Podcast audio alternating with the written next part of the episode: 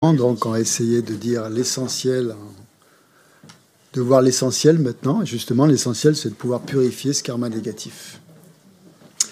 Donc, en fait, euh, la seule chose positive par rapport au karma négatif, c'est qu'on peut le purifier. et, tenez-vous bien, on peut purifier tout karma négatif, même les plus lourds, les choses qui, sont, qui semblent extrêmement nuisibles, peut être purifiées. Alors là, attention. C'est pas parce qu'on peut le purifier que ça donne libre accès à toute forme d'action négative en se disant oh ben c'est super, je peux la purifier donc je vais le faire. Euh, c'est pas du tout comme ça que ça marche. Hein. Donc c'est quand même éviter à la base de créer des actions négatives pour ne pas avoir à les purifier justement. Hein. Parce que même si on purifie, il y a quand même une euh, euh, quand l'action négative est commise, il y a quand même une certaine tendance qui est qui est perpétrée. Donc l'idéal, c'est justement de ne pas créer d'actions négatives. Et si on en a créé malencontreusement, de pouvoir quand même, sachant qu'on peut quand même les purifier. Mais bon, euh, le, principe, c'est de les éviter. Hein. Euh, ok. Donc, euh, grâce à cette précieuse existence humaine, justement, que l'on a à notre disposition, on est dans une, dans une position fortunée, puisque finalement, on est la seule espèce, on pourrait dire, où l'on a la possibilité de progresser rapidement vers l'éveil en, purifiant son karma négatif. Euh, délibérément. Hein, délibérément. C'est-à-dire que si vous êtes dans d'autres classes d'existence, euh, c'est pas possible de purifier son karma négatif. Il faut attendre que le karma négatif arrive à sa fin pour qu'il soit euh, terminé. Et ça peut prendre du temps. Tandis que nous, en tant qu'êtres humains, on a cette chance de pouvoir accélérer un peu le processus de purification. Donc c'est vraiment encore une, des qualités euh, très précieuses de notre existence humaine. Hein. Euh, et que nous devons vraiment l'utiliser dans ce sens-là aussi, hein, pour nous aider à, purifier. Euh, donc pour, que cette purification soit efficace, on dit qu'il faut appliquer quatre forces. Qu'il y a quatre forces d'opposition, quatre remèdes, autrement dit il est important donc de bien les prendre en considération pour que ça fonctionne. Et ce qui est intéressant, vous savez qu'on avait quatre types d'effets. Donc les quatre, remèdes vont être, des remèdes aux quatre types d'effets. Hein je m'explique. Euh, par exemple, je vous donne la liste de ces quatre remèdes. Donc le premier, c'est le support. Ça. Allez le, remède du support. Ensuite, vous avez le remède de, du regret ou du remords. Ensuite, euh, vous avez l'antidote ou l'acte positif, justement, qui va contrecarrer l'acte négatif, ce qu'on appelle l'antidote. Et le quatrième, c'est la détermination à ne pas recommencer. Donc voilà les quatre forces. Hein. Support, ou euh, ça, on va voir ce que c'est que ce support. Euh, ensuite, c'est le regret. Deuxième, troisième. C'est pas toujours donné dans cet ordre dans les textes. Hein. C'est pas toujours dans cet ordre. C'est comme ça que c'est sous... dans la pratique qu'on a fait hier, soir, c'est dans cet ordre. En général, c'est comme ça, mais pas toujours. Hein. C'est comme ça que c'est. Je préfère l'expliquer. oui, on va voir. Le remords doit être principal, bien sûr, hein, puisque c'est euh, ça qui, euh, c'est ça qui va nous amener finalement à, purifier. S'il n'y a aucun regret, euh, ça ne marche pas. Mais dans les sadhanas, dans les textes qu'on utilise, on voit que le remords vient souvent en deuxième position, hein, la force du remords.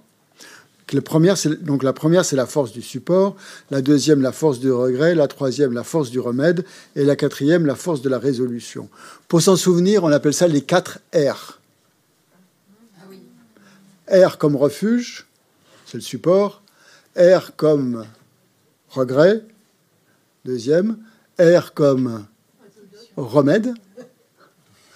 Et 4, R comme résolution. Là, voilà, c'est une manière, euh, un moyen mémotechnique de s'en souvenir, mais enfin, peu importe. Euh,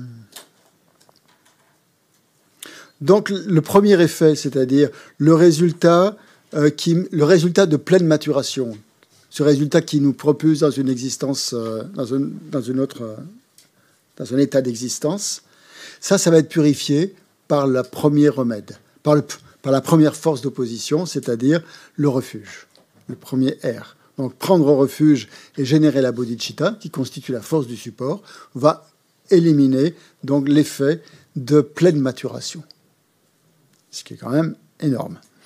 Deuxième, euh, le, le, regret, la force du regret, va purifier le résultat similaire à la cause dans l'expérience, ou l'expérience similaire à la cause. Donc ça, c'est le, résultat, c'est, c'est la force du regret hein, qui élimine ce, résultat.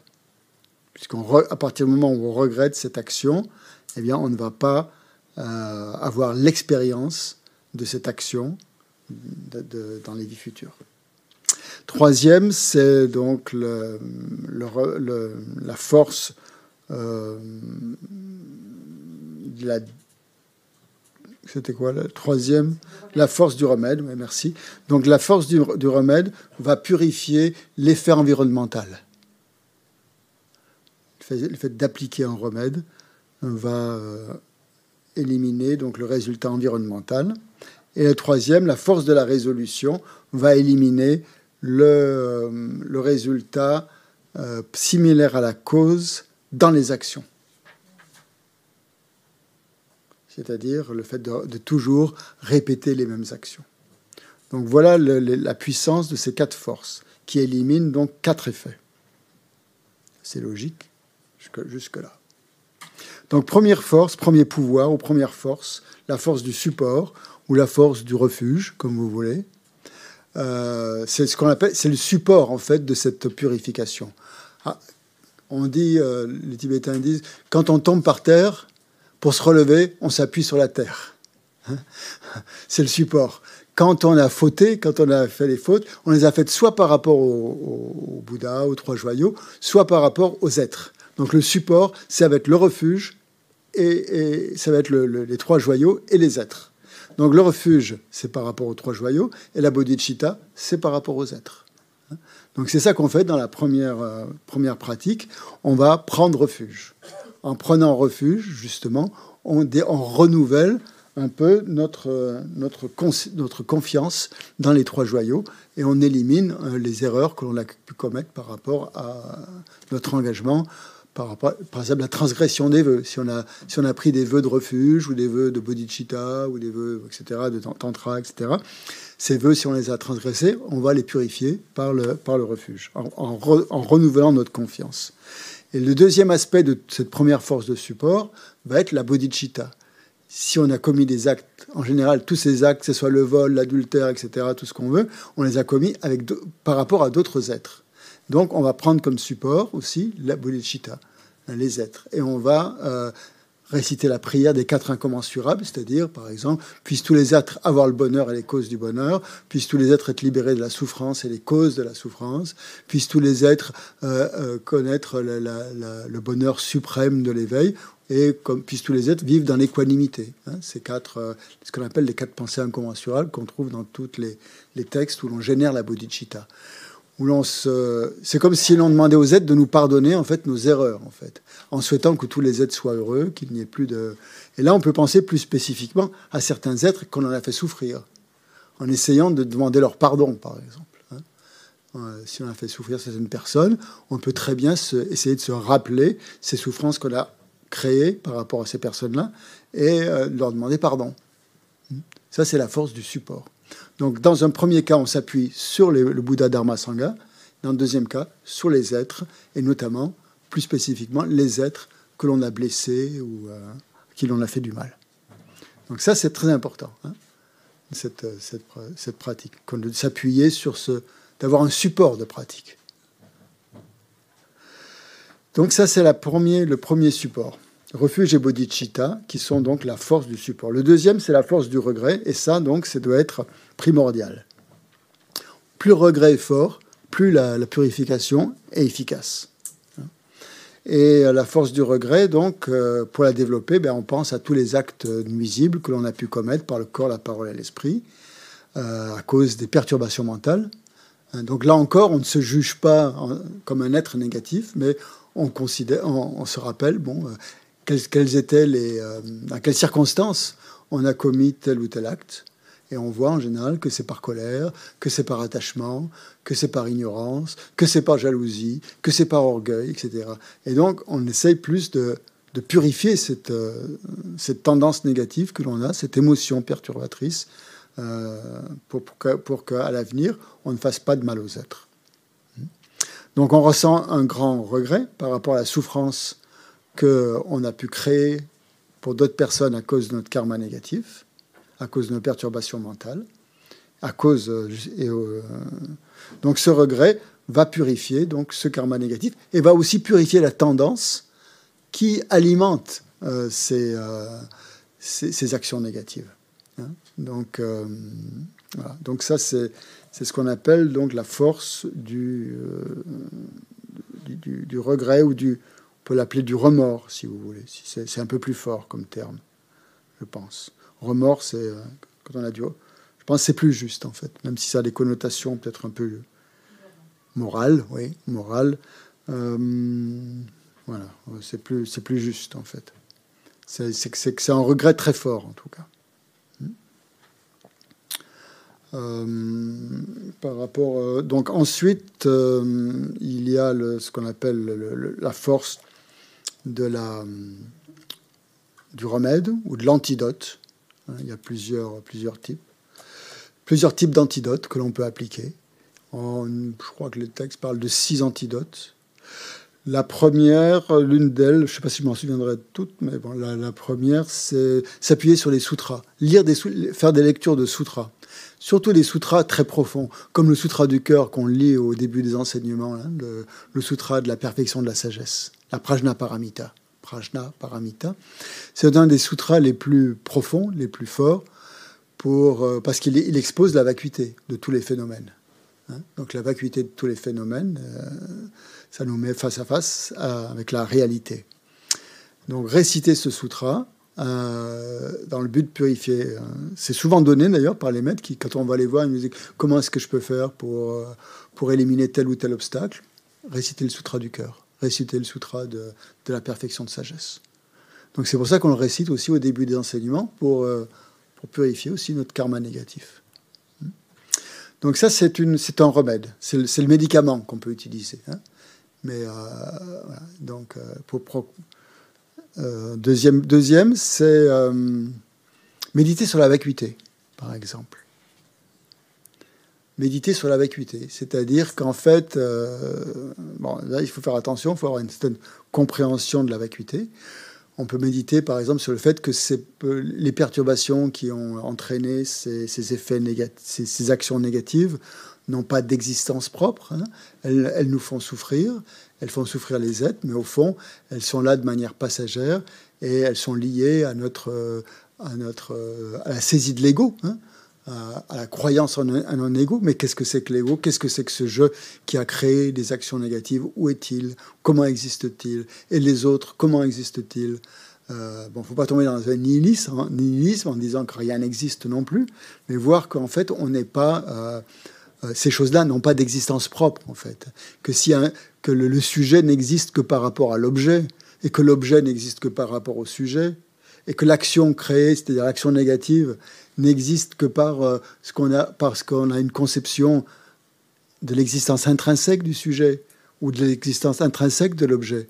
Donc si on élimine cette croyance à l'existence intrinsèque du sujet et à l'existence intrinsèque de l'objet, l'action n'a pas d'existence intrinsèque non plus.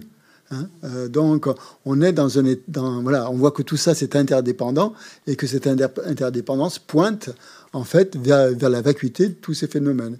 Cela dit, ça ne veut pas dire que ça n'existe pas, mais on relativise en fait la, portée de ces actions négatives. On, les voit dans un, avec, sous, un, sous un jour euh, plus de la, de, la, la vérité ultime plutôt que de la vérité conventionnelle. Donc, ce qu'on appelle, en fait, ce qu'on appelle voir, essayer de voir la vacuité des trois sphères. hein, c'est-à-dire des trois sphères, sujet, objet, action. Et ça, c'est vraiment capital. Et ça, on peut le faire pour n'importe quelle chose, que ce soit des actes négatifs ou des actes positifs. Hein. Ça marche dans les deux sens. C'est euh, euh, tout acte positif, si on regarde bien, quel est le sujet qui l'a créé? Je prends refuge, quel est ce je qui prend refuge? Prendre refuge, en quoi est-ce que je prends refuge? Comment est-ce que ça existe? Hein? donc tout ça, c'est euh, voilà, ce qu'on appelle donc la vacuité des, trois sphères. On dit que c'est l'antidote, le remède le plus puissant. Donc des, quatre forces, la force du regret est la plus puissante. Des antidotes, c'est la méditation sur la vacuité. Hein? Euh, puisqu'elle va éliminer vraiment notre croyance à, l'existence réelle des choses. Et si on élimine cette croyance à l'existence des choses, on va, on va, euh, on va accumuler de moins en moins d'actions négatives, puisque les actions négatives sont liées à l'attachement que l'on a à soi-même, et la colère aussi, elle est liée à l'attachement que l'on a pour soi-même. Hein. Donc si on voit que le soi n'existe pas de manière euh, comme on le perçoit, en fait, ben, tout ça, ça tombe. Euh, bon, ça, je ne vais pas trop montrer là-dedans. Ensuite, il y a certains mantras qui sont. Ça, c'est le troisième remède. Le troisième remède, c'est de réciter des mantras. Alors, il peut y avoir toutes sortes de mantras. Le mantra qu'on a récité tout à l'heure, du Bouddha Shakyamuni, par exemple. Le Bouddha de Vajrasattva, le Bouddha. Le mantra de Vajrasattva qu'on a récité hier soir, dans la pratique de Vajrasattva. D'ailleurs, entre parenthèses, je vous l'enverrai cette pratique de Vajrasattva dans votre, dans votre devoir mensuel. Vous enverrai pas mal de documents d'ailleurs que vous pourrez utiliser pour réfléchir au karma, avec les liens, les effets, tout ce que j'ai pas pu faire aujourd'hui, faute de temps. Vous pourrez le regarder, mes différents documents, vous, y aurez accès. Et euh, vous aurez cette pratique que vous pouvez faire au quotidien. Je vous dis, en, essayant vraiment de, de, mettre en place, c'est bien expliqué justement les quatre, euh, les quatre forces. Donc vous pourrez, vous pourrez la faire euh, chez vous tranquillement. Donc le mantra de Vajrasattva, le mantra sans syllabes qu'on a récité hier, et euh, qu'est-ce qu'il y a d'autre? Le mantra de Chenrezi, qui est le Bouddha de la le Bouddha de la compassion, Omani Padme Hum, qui est, euh, dont on a reçu l'initiation avec Jadorim Poche la semaine dernière, pour ceux qui étaient là, qui est très puissant aussi, puisqu'il est tourné vers les êtres, tourné donc vers la compassion, donc élimine un peu toute, euh, toute action négative faite envers les êtres avec un esprit malveillant. Euh, donc ça, c'est réciter des mantras.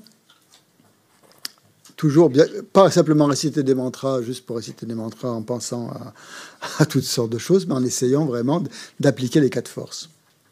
Euh, comme autre remède, on dit aussi qu'il y a la, de faire, de, de, faire de créer, de dessiner, de peindre ou de, confectionner des statuettes, des représentations de Bouddha. On fait des petites satsas, vous savez, en argile, ou que l'on peut peindre et tout ça. Euh, ça aussi, c'est une, méthode de purification qu'ont mis au point les, Tibétains pour pouvoir, euh, euh, pour différents types d'êtres. Il y en a qui aiment les récitations de mantras, d'autres qui aiment méditer sur la vacuité, d'autres qui sont plus artistes, qui aiment bien peindre, ou dessiner ou faire des statues de, figurines qui représentent des Bouddhas, différents types de Bouddhas. Donc ça aussi, c'est une, c'est une forme de purification, en tout cas d'application de remède. Il y a les offrandes qu'on peut faire au Bouddha et dans les stupas et à tous les objets saints, par exemple. les, euh, chaque fois qu'on fait des offrandes au Bouddha, quand on fait des bols, quand on offre les bols d'offrandes, euh, on, purifie du karma négatif, surtout le karma négatif lié à l'avarice, puisqu'on développe la générosité. Alors après, bien sûr, ces offrandes, il faut les faire avec un esprit très vaste. Hein faut pas penser que l'on qu'on joue à la dinette là en faisant des, en offrant des bols d'eau, euh, que c'est de l'eau qu'on offre et là là et, que tout va bien. C'est en essayant de visualiser que l'on offre au, Bouddha et au Bodhisattva les offrandes qui sont les plus magnifiques, les plus sublimes de tout l'univers et qu'elles ravissent tous ses sens et que c'est pas une petite chose que l'on offre, mais une multiplication infinie. De, voilà. Donc si on, si on fait ces offrandes avec une visualisation très vaste, elles auront beaucoup plus de, force que si on est juste en train de, de remplir des bols euh, avec de l'eau. Donc c'est un peu le but. On a, il y a un support qui est visuel, hein, qui, est, qui est des bols, mais après ce support, il doit donner lieu à une visualisation qui est beaucoup plus ample, qui est beaucoup plus vaste. Euh, donc ça, les offrandes, donc faire les offrandes, c'est une bonne, bonne pratique justement pour, pour éliminer les tendances négatives. Et euh, il y a une autre pratique que l'on trouve dans le livret doré, mais je ne vais pas vous dire la page parce que je vais sûrement me tromper, c'est la récitation des noms des 35 Bouddhas. Il n'y a pas la... Ah ouais, ils ne sont pas là, parfois il y a... elle doit être dans la, dans la bergerie encore. Il y a les représentations des 35 Bouddhas. Euh, ouais, merci. Si vous avez ce livret à la maison, là, les prières bouddhiques essentielles, vous allez trouver cette, euh, cette pratique. Elle est page 39. Page 39, ah, ça commence à la page 39. C'est assez long. Bon, si vous n'êtes pas familiarisé, je vous conseille pas de la faire tout de suite parce que bon, euh, il faut quand même un certain, une certaine familiarisation. Donc c'est une pratique qu'on fait en généralement en se prosternant. On se prosterne et, chaque fois qu'on se prosterne, on récite le nom des 35 Bouddhas qui sont, euh, voilà, qui sont décrits là. Et, euh, donc voilà, ça, ça fait partie d'une visualisation et d'une activité de prosternation. Le plus important, on dit dans cette pratique, c'est justement de réciter les noms. Donc on peut les réciter en, en français, en sanskrit, en tibétain, peu importe. Et après, on lit, on lit, aussi le sutra de la confession qui fait partie de cette pratique, qui est, euh, qui est à la fin. Hein où on dit euh, Depuis les vies sans commencement, j'ai erré dans le cycle des existences, sous les, toutes les formes de renaissance possibles. Je suis à la page 49. Et euh, voilà, je me suis. Donc, on, révèle, en fait. C'est une pratique de confession, mais en fait, confession, c'est pas vraiment un mot exact. C'est plutôt une pratique où l'on révèle, en fait. Confession veut dire, en fait, révéler. Et révéler face à, l'univers, face à tous les êtres, face à tous les Bouddhas, en fait et sans rien, en se mettant un petit peu à nu, quoi, en fait. Donc c'est une pratique très puissante, cette confession. Donc on la fera cet été, quand on fera la retraite de, de l'Amrim, on, on, va la faire tous les matins. Donc vous, vous, verrez, avec, euh, on la faire pendant une semaine, tous les matins, et le soir on fait Vajrasattva. Donc cette, cette retraite de l'Amrim qu'on fait ensemble, c'est aussi une, une, retraite de purification. Euh, et en fait, en plus, on médite sur l'Amrim, sur tous les thèmes qu'on en a étudiés. Mais le matin, on fait la, pratique au 35 Bouddha, et le soir, on fait Vajrasattva. Donc voilà, donc ça, ça, ça cadre bien la journée. Donc euh, voilà, vous avez l'occasion de l'apprendre euh, et de la faire ensemble. Vous allez voir, c'est une très belle pratique. Très belle pratique. Donc voilà les six, euh, types d'antidotes, de, de, de, remèdes que l'on peut appliquer pour, pour se purifier. Donc là, on est dans la force du remède. Hein. Et encore une fois, donc c'est pas la force principale. La force principale, c'est toujours le regret, et les autres aussi. Hein. La dernière, c'est la force de la résolution ou de la détermination de ne plus recommencer, de ne pas réitérer les mêmes actes négatifs habituels, mais essayer de s'en abstenir. Hmm. Et euh, de ne pas se réjouir non plus si d'autres les accomplissent. Hein. Et ça y est, donc. Euh, donc dans cette en fait, il s'agit là, dans, comme on l'a fait hier soir, dans la pratique, de, faire de prendre un vœu ou, de faire une promesse. On promet, avec, en ressentant une certaine foi dans la pratique, une foi devant les Bouddhas, une fois, on pense qu'on est vraiment en présence de Vajrasattva si on fait la pratique de Vajrasattva, ou de tous les Bouddhas si on fait la pratique des 35 Bouddhas, ou du Bouddha Shakyamuni si on fait la pratique du Bouddha Shakyamuni, qu'on est vraiment face à, à lui, face à eux et que face à eux, donc, on, prend la résolution de s'abstenir de, par exemple, de, de mentir. Euh, pendant, euh, si on sent qu'on est capable de mentir, d'arrêter de, mentir jusqu'à la fin de nos jours, on prend cette euh, détermination. C'est très risqué, à mon avis. Il faut quand même être réaliste.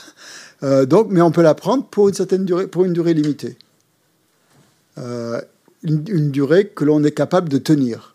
Et là, il faut être, euh, faut être prudent et bon, on va se dire, bon, ben, si on sent qu'on a même une journée, c'est trop difficile, on peut dire une demi-journée euh, ou une matinée ou je sais pas, ou quelques heures par exemple, ou si vous le prenez le soir pendant la nuit. Vous n'avez pas de chance, peu de chance de mentir, sauf si vous rêvez que vous mentez. Bon, ça peut arriver. Mais donc, au moins, il y a quelque, c'est important. Parce que ça veut dire que pendant ce laps de temps, vous avez tenu votre promesse. Hein. c'est ça qu'il faut faire. C'est plus euh, intelligent de faire comme ça, de la tenir pour un temps plus court et d'être sûr de la tenir, que de prendre un temps démesuré et là de, de, l'enfreindre, de la transgresser. Donc il vaut mieux être modeste au départ et après étendre cette durée. Hein. si on fait cette pratique tous les soirs, par exemple, on peut passer en revue toutes les, actions négatives du corps, de la parole et de l'esprit et se dire, OK, pendant demain, par exemple, je ne vais pas voler. Et pendant une journée ou une demi-journée ou quelques heures, vous dites, bon, je ne vais pas voler, je vais essayer de m'abstenir de ça. Et le soir, quand vous avez terminé votre journée, ben, vous vous réjouissez d'avoir pu faire, d'avoir tenu votre promesse. Et ça vous, euh, ça, donne une, un élan positif donc à, à, cette pratique. Ça va donner plus d'élan en plus et ça va vous inciter à continuer. Donc on peut, c'est ainsi donc, euh, que cette résolution c'est une, force très puissante, hein, la résolution. Et donc, quand on fait la pratique, comme c'est le Vajrasattva, on imagine qu'on est face à la divinité, face à la déité, ou face au maître, ou face au, Bouddha, face à qui vous voulez, qui, qui, pour vous a une certaine autorité envers lequel vous n'avez pas envie de mentir, euh, de ne pas transgresser cette promesse, et vous dites, comme si vous lui parliez en fait, à partir de maintenant, jusqu'à demain, ou rien, je ne vais pas faire ceci ou faire cela. Et euh, je ne vais pas avoir de bavardage inutile.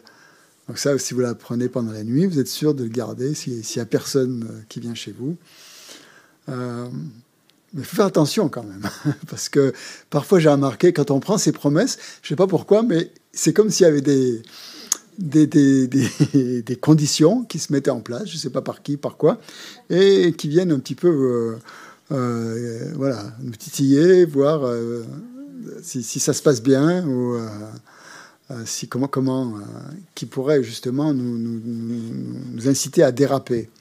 Et donc c'est pour ça que c'est une pratique qui est vraiment basée sur l'attention, l'attention à, notre esprit.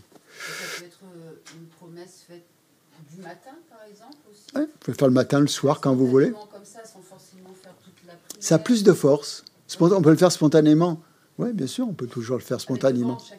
Enfin, hmm oui, oui, oui, Vous n'êtes pas obligé forcément de vous mettre genre à genoux, de joindre les mains.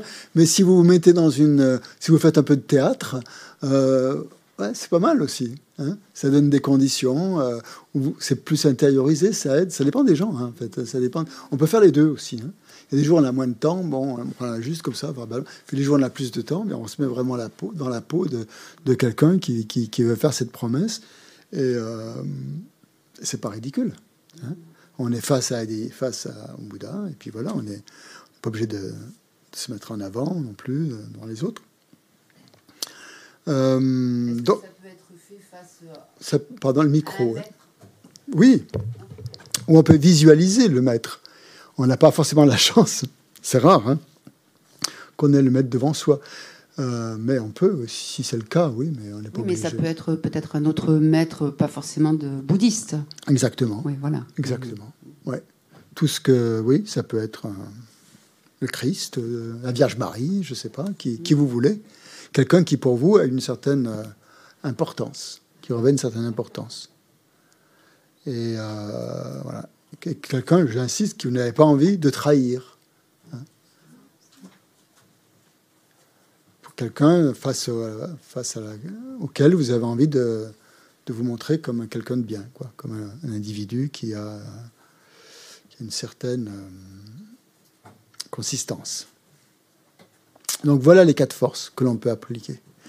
Donc euh, voilà, je vous enverrai la, pratique de Vajrasattva que vous pouvez faire à votre rythme. C'est bien si, on peut, si vous pouvez apprendre le mantra de Vajrasattva par cœur, mais vous n'êtes encore une fois, hein, vous n'êtes pas obligé. Hein. Euh, une. Euh, après, c'est plus facile parce que c'est plus facile de faire les visualisations hein, quand on. Euh, quand on connaît le mantra, sinon si on, le lit comme ça, on est, on est complètement impliqué dans la lecture et l'esprit est focalisé sur ce qu'on est en train de lire. Bon, ça prend un certain temps quand même à mémoriser les 100 syllabes, mais à force de le faire, donc je hier, j'ai pas pu vous donner le sens du mantra de, Vajrasattva, hein, Om Vajrasattva Samaya, Manupalaya, Vajrasattva Tenopatishta, etc., qu'on a récité ensemble. Je vais vous donner le sens maintenant, mais je vous l'enverrai aussi. Hein. Euh, en fait, euh, cette, euh, cette prière, elle dit, grosso modo, Vajrasattva, aidez-moi à garder ma promesse, demeurez en moi, faites que je sois satisfait. C'est le sens de tous les mots qui sont. Euh, faites que je sois satisfait. Fortifiez-moi, ou purifiez-moi, comme vous voulez. Fortifiez-moi, je pense que c'est plus juste comme sens. Épanouissez-moi.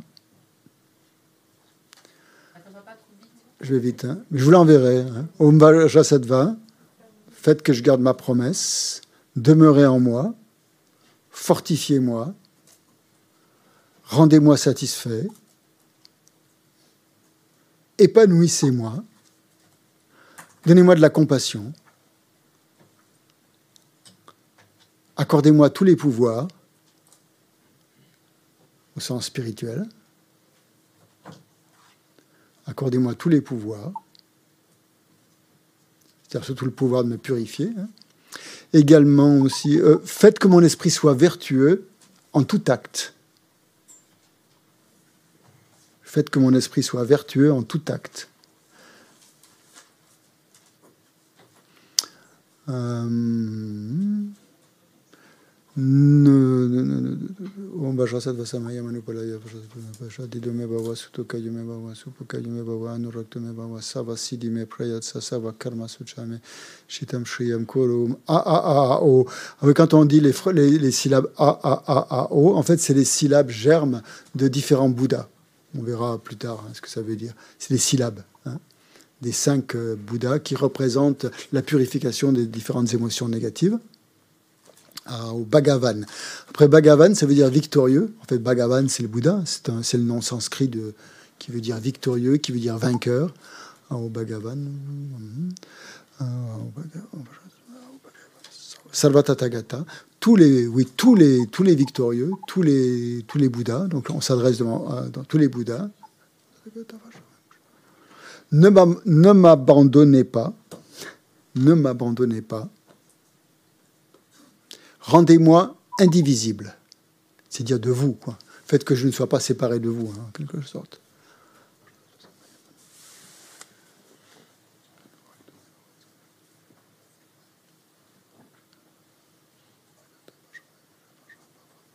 Oui, c'est le mot Vajra, en fait, qu'on traduit par indivisible, hein, ici.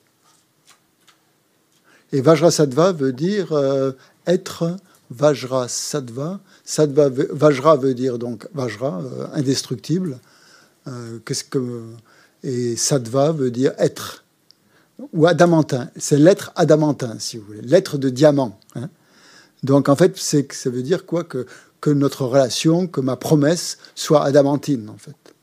Et que je ne sois jamais séparé de vous. Que je devienne, comme vous, en fait, l'être adamantin.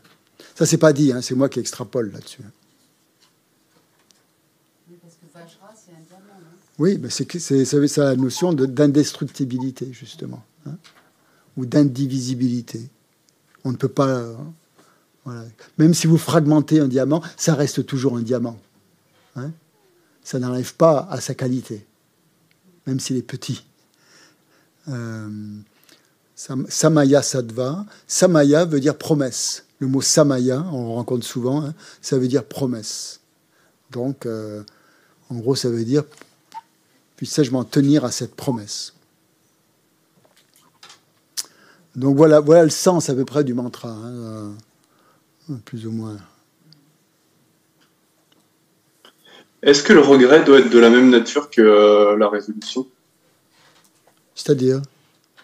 Bah, Si, admettons, on regrette un mensonge, est-ce que la résolution doit, doit consister à ne plus mentir? Bah oui. Oui, oui, oui, tout à fait. Ah, mais je veux dire, dans la, dans la même purification, en fait, et tout. Est-ce qu'admettons, on peut regretter, je sais pas, moi, euh, euh, l'acte de tuer, et admettons, dans la résolution, euh, se résoudre à, admettons, ne pas mentir À ne pas tuer Non, ça doit forcément être de la même nature. Oui, oui, oui. oui, oui, oui. c'est ça. Mais euh, il faut voir vaste. Hein. Euh, bon, vous pouvez très bien penser, quand vous, quand vous faites la purification, euh, penser à un acte spécifique que vous avez commis dans cette vie, mais, mais pensez qu'en fait, nous avons eu des, des, réincarnations infinies. Donc, toutes les actions négatives, on les a, on les a commises. Que ça soit... Donc, même là, si on est en train de purifier le mensonge aussi, on peut penser aussi qu'on a tué, qu'on a volé, qu'on a fait, on a fait tout ça, en fait. Hein. Faut pas, faut pas se leurrer dans toutes nos vies antérieures. Donc tous ces actes négatifs, on les a commis. On ne les a pas forcément commis dans cette vie, hein, on n'a pas forcément tué dans cette vie, c'est possible, euh, mais euh, on l'a forcément fait dans les vies antérieures. Donc vous pouvez très bien purifier un, acte spécifique en y pensant, ça c'est très très bien, mais aussi si rien ne vous vient à l'esprit, euh, comme ça, de particulier, pensez aussi à tout ce que vous avez pu commettre comme acte négatif dans les vies antérieures. Euh, et en le regrettant, forcément, hein, puisque, euh, sincèrement, je veux dire. Merci. Ouais. Merci. Et les questions par rapport à la pratique?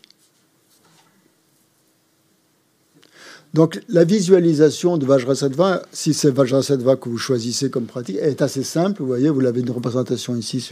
Vous pouvez la photographier si vous voulez tout à l'heure avant de partir pour avoir un support de visualisation. Vous voyez, il tient un Vajra dans la main droite. Hein. il tient le Vajra et la cloche, qui, sont, euh, qui représentent la méthode et la sagesse, qui permettent d'avancer sur la voie. Hein. Donc le Vajra aussi représente, il s'appelle Vajra Sattva, c'est-à-dire l'être qui tient le Vajra. Ça veut dire ça aussi. Il est adamantin au niveau euh, intérieur, mais aussi il tient le symbole de l'indestructibilité. Et de l'indestructibilité aussi de notre euh, relation à lui. Hein. Donc on peut aussi voir que Vajrasattva est aussi la personnification de notre maître spirituel, si on en a un. Donc il est dans une position de lotus, qui est la position parfaite, euh, et il est blanc, hein, qui est la, couleur de la pureté, quoi, en fait. Hein. Et il est dans une position très stable, très, il est légèrement un petit peu incliné sur la droite. Il a, il a un petit mouvement comme ça. Ça veut dire quelque chose, mais je me souviens plus ce que c'est exactement.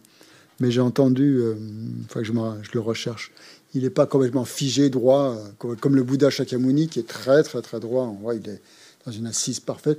Jean Sadhva, il, a une petite, il a un petit mouvement de, déhanchement. euh, je sais pas, ça veut dire quelque chose. Mais bon, bref. Euh, donc il est, il revêtu vous voyez, d'habits de, de, soie, de soieries célestes, fines, etc., avec des bracelets, des colliers. C'est un bodhisattva, c'est pas un moine. Hein. Un moine est complètement, n'a pas, n'a pas d'ornement.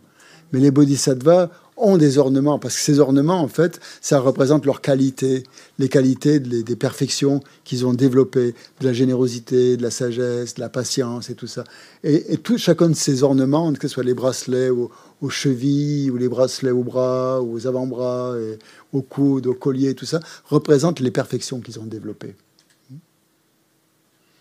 Donc c'est une voie vers la perfection, en fait. Hein, c'est ça, c'est le chemin des perfections que, que l'on euh, que l'on va fouler, que l'on va suivre en adoptant Vajrasattva comme, euh, comme méthode de purification.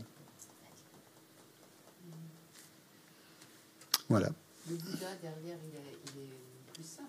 Là. Le Bouddha est un moine euh, complètement ordonné, donc il porte les habits de moine et il représente d'autres, d'autres attributs. Il représente aussi la, la perfection, aussi toutes ces, toutes ces, toute son apparence physique aussi est à, à l'image de, des, qualités qu'il a développées dans des vies antérieures et qui sont aussi des, perfections, tout à fait. Mais euh, il est plus représenté sous son habit de, de moine, plus sobre, voilà. Exactement. Avec Vajrasattva, on est déjà euh, dans les tantras, un petit peu, hein, dans la pratique des tantras. C'est pas un Bouddha alors Si, bien sûr, qui, qui manifeste l'aspect d'un bodhisattva pour nous, pour nous purifier. Intérieurement, c'est un Bouddha. Après sa manifestation, euh, c'est un bodhisattva ou un Bouddha, comme vous voulez. Hein.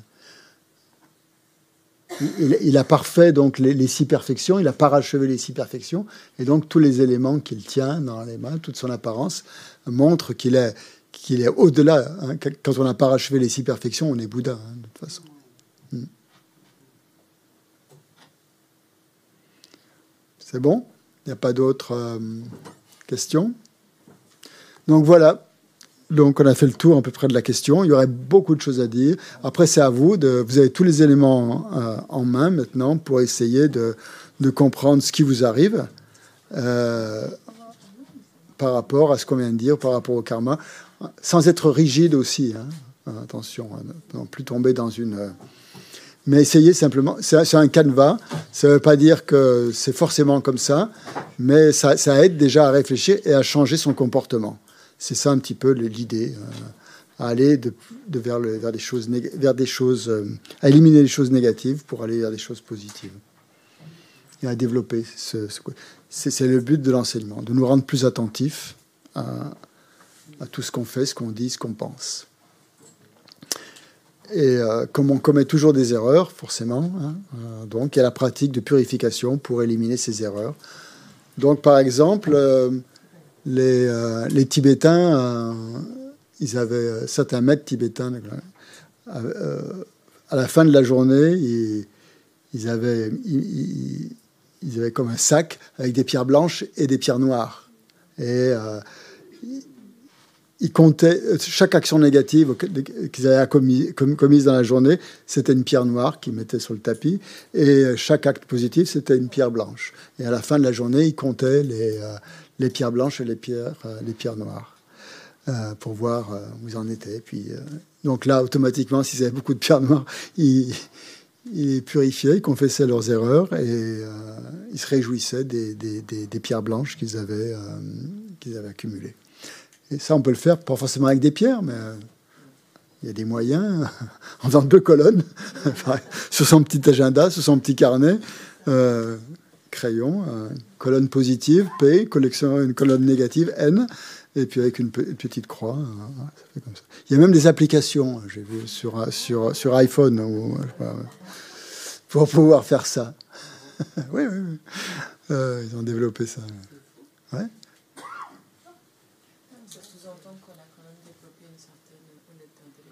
Ça sous-entend qu'on a développé une certaine honnêteté intellectuelle, individuelle, oui, qu'on est, euh, est engagé aussi dans cette voie et que l'on a intention de, de pratiquer, d'avancer. Hmm. Oui, bien sûr. S'il n'y a pas d'honnêteté intellectuelle, enfin spirituelle, je dirais, euh, ça ne marche pas. Hein. Il n'y a pas vraiment de purification. Bon, on va terminer en lisant les dédicaces finales pour euh, conclure donc cette journée. Je vous remercie donc d'avoir été présent, d'avoir été attentif et, assidu. Et euh, donc, en espérant que ça vous aidera, en tout cas, dans votre, euh, dans votre pratique quotidienne et aussi dans vos relations avec les autres aussi. C'est très important. Page 16 dans les compilations. On prend le petit livret des compilations. Je vais partager sur, Zoom. Donc en fait, cette, Merci d'être là aussi pour les gens qui sont sur, Zoom, qui sont chez eux, et euh, de participer à, ces, enseignements. Euh, vous savez qu'on euh, a tous besoin d'argent, l'Institut aussi. Et donc, c'est, ce cursus de découverte du bouddhisme vous est offert et que mais il n'est pas complètement gratuit. On ne vous demande rien de précis, on ne vous demande pas de, de somme précise, mais euh, si vous pouvez contribuer à la hauteur de vos moyens pour que ça puisse euh, ben, justement continuer. Ça continuera de toute façon, hein. on ne va pas s'arrêter. Euh, mais bon, ça nous aide à, à traverser les périodes difficiles. voilà, donc si vous pouvez, même, nous sommes très très modestes pour soit pour payer à chaque, chaque fin de cursus, soit l'ensemble du cursus. Il n'y a pas d'impératif, mais essayez de, de participer. Euh, voilà, comme vous le pouvez. Je pense que ça fait partie aussi du karma. C'était pas vraiment euh, euh, prévu que, voilà, que, je, que je dise ça, mais ça me vient à l'esprit maintenant. je pense que ça fait partie aussi d'une d'un karma positif quoi, que, que l'on crée comme ça en, en pratiquant la générosité euh, envers des, euh, associations euh, spirituelles ou, autres qui, ne vivent que, en fait, que par les dons, comme, nous, comme c'est le cas pour nous.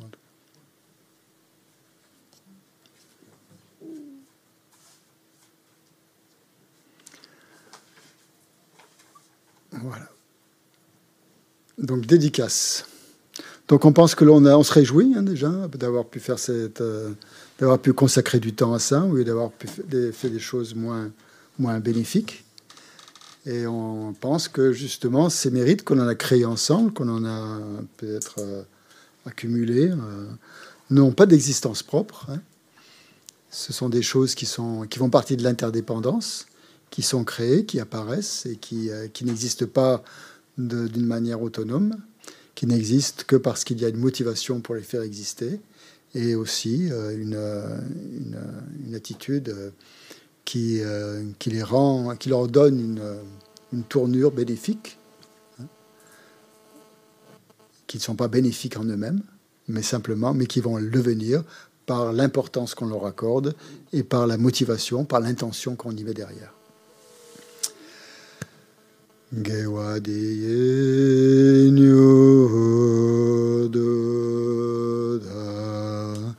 lama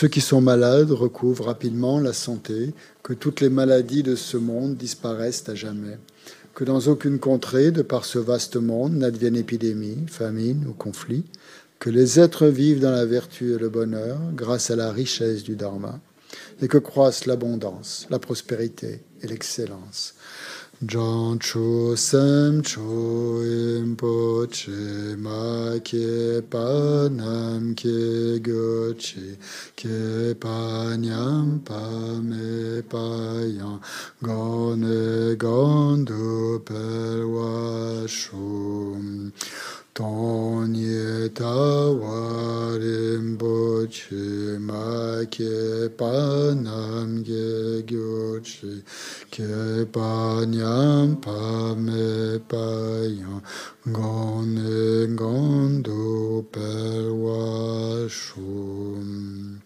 Puissent tous les êtres, mes pères et mères, reconnaître le bonheur et tous les états d'existence inférieurs être vides à jamais ou qu'il y ait des bodhisattvas, puissent toutes leurs prières se réaliser immédiatement. Deuxième strophe, pour la longue vie de sa sainteté le Dalai Lama. Gari rawe korwe shinkam de pendant de wa malu nai Chenre si wan tenzing yatso ye Shabne si te badu La prière, la requête au maître de demeurer longtemps. Jetun la me kutser rapten shi nam katin le lo san tempem on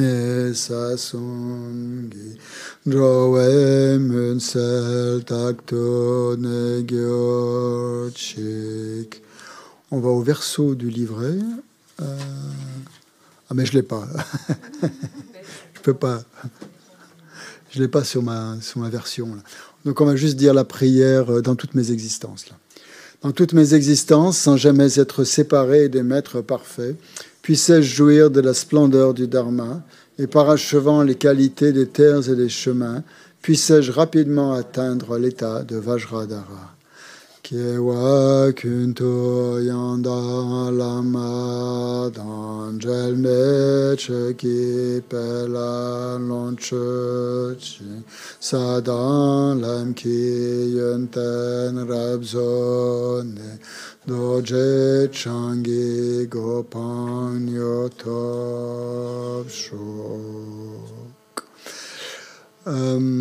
Pour terminer, je voudrais qu'on récite tous ensemble la prière euh, adressée à l'Amazopa Rinpoche, donc qui nous a quittés ça fait maintenant 20, pratiquement un mois. Et cette prière, donc, c'est pour l'inciter à, revenir rapidement. Pour qu'un maître revienne, il faut lui adresser des prières. Sinon, s'il voit que les, disciples s'en fichent, qu'il bon, soit là ou qu'il soit pas là, c'est pareil, ça ne va pas vraiment l'inciter à revenir. Donc, merci de faire passer, les, de faire passer la, prière dans la, salle. Et on va la réciter ensemble sur. je vais la partager sur Internet. Donc, voilà la prière, la supplique pour le prompt retour de l'Amazopa Rinpoche. Voilà.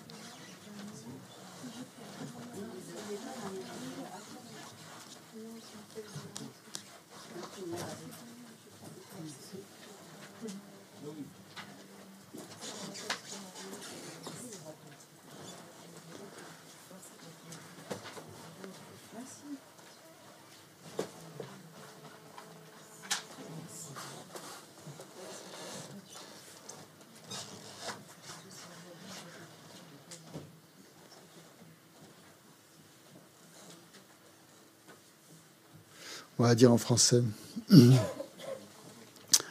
Donc euh, cette, prière a la particularité de reprendre les syllabes qui composent le nom de la Masopa comme vous voyez un caractère gras hein, qui s'appelait Tup Tensopa. Et Tup, Tup veut dire donc qui est, euh, qui, est qui, est, le, Muni, en fait le puissant, comme on disait tout à l'heure dans Muni. Hein, donc, et Ten veut dire euh, son enseignement. Zopa veut dire la patience. Sopa, la. Donc, euh, voilà. Donc on retrouve ces, deux mots justement dans, la prière qui était composée quand même par euh, Sa Sainteté le Dalai Lama. Incomparable enseignant, assemblée des bodhisattvas, auditeur et réalisateur solitaire, vainqueur l'obsang, accompagné de votre lignée de pères et de fils spirituels, ensemble les objets de refuge du chant pur, accordez-moi à cet instant même la vertu et la bonté pour accomplir cette prière. Afin que vous mainteniez et propagiez par vos explications et réalisations les précieux enseignements du Mouni, parfaitement accomplis, je vous adresse cette supplique à vous, le vénérable Maître incomparable, revêtu d'une armure de patience qui jamais ne fléchit, unique source de tout bienfait et de tout bonheur, à l'apogée de vos efforts continuellement consacrés au bien de nos, mères transmigrantes, et à l'enseignement du vainqueur, vous voilà soudainement partis en paix. Quel désespoir Néanmoins, grâce à l'infaillible vérité des flots de grâce des trois joyaux et aux grandes vagues de l'esprit d'éveil des bodhisattvas, puisse le sourire d'une nouvelle incarnation rapidement s'épanouir pour la gloire des disciples fortunés.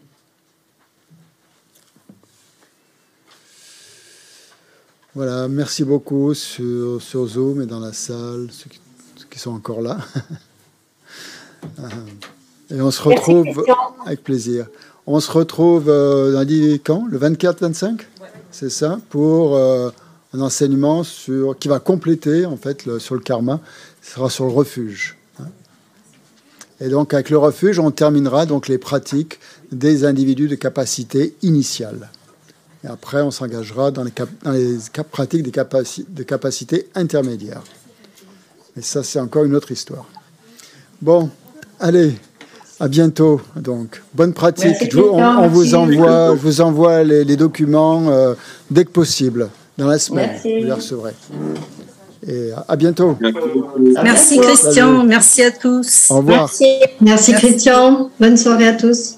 Christian, merci à tous. Bonsoir. Bonsoir. bonsoir.